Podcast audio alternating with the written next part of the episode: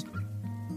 この番組は大切な人や物をなくす悲しみにそっと寄り添うグリーフケアの学びをシェアしていく番組です。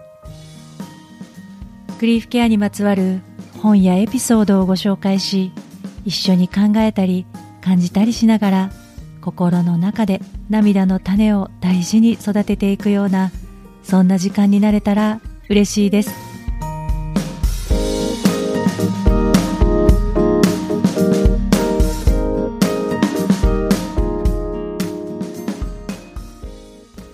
ちは。今尾玲子です。今日から11月が始まりました。ちょうど1年前の今日このポッドキャストでお話をしたのですがキリスト教の暦では11月は死者の月なんですね。死者の月には亡くなられたすべての魂のためにお祈りが捧げられるそうです。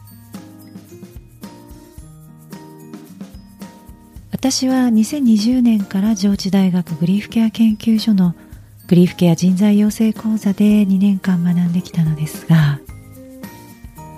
そこで一番気づけてよかったなと思ったのはそれまで自分だけの孤独な体験と思っていた死別の悲嘆が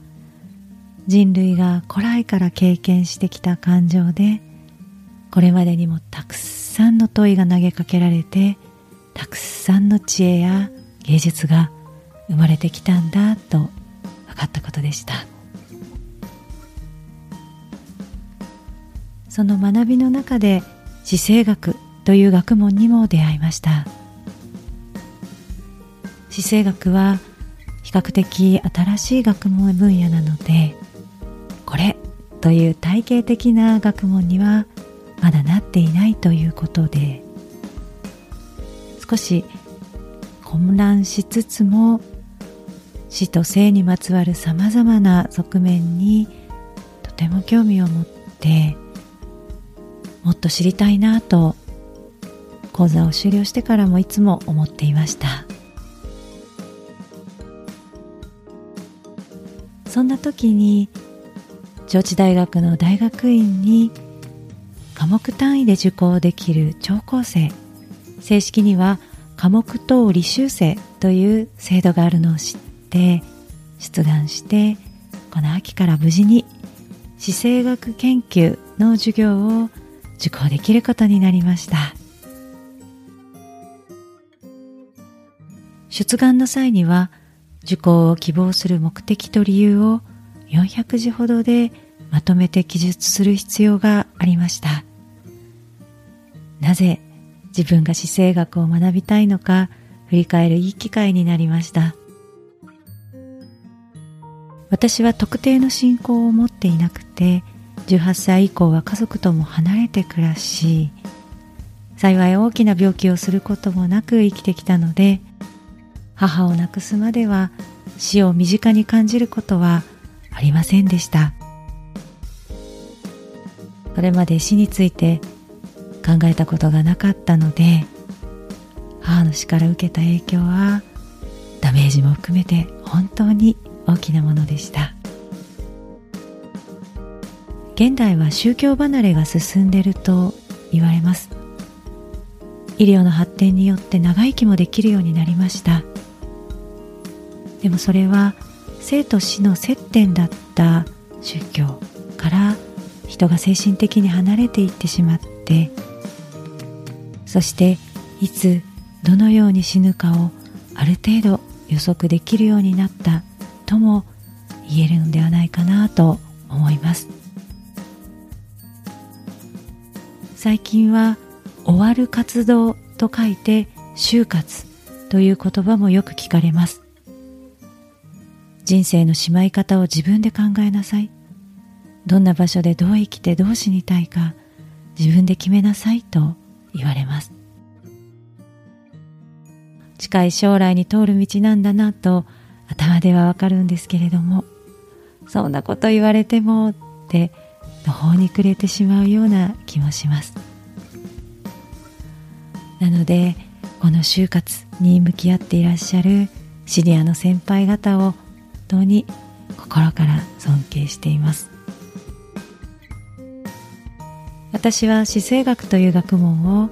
死を照らすことで生を考えることを促す学問だと理解をしています。現代において失われそうになっている宗教や文化や伝統とのつながりや生きること死ぬことの実感を取り戻そうとする試みであって考えていく場ではないかなというふうに思います。この秋から受講している姿勢学研究の初回の授業では佐藤圭介先生から死と生に関するいろんな学問が寄せ集まっている姿勢学だから姿勢に関わるいろんなジャンル文学理論言語論宗教学看護学臨床心理学哲学などなどの論文をナラティブをキーとして読んでいきます。というお話がありました。アカデミックな研究などをしたこともなくてかなりふわっとした興味で参加している私なので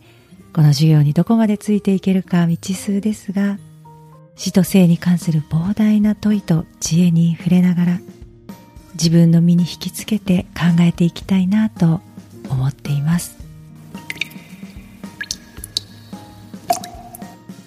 第13回目のエピソード「初めての姿勢学」ではグリーフケア研究所の当時の所長である宗教学者の島園先生がお話ししてくださった姿勢学という新しい学問がなぜ生まれて多くの人が学ぶようになったのかという背景についてご紹介しています。姿勢学に興味をお持ちの方はよかったらそのエピソードも聞いてみてください。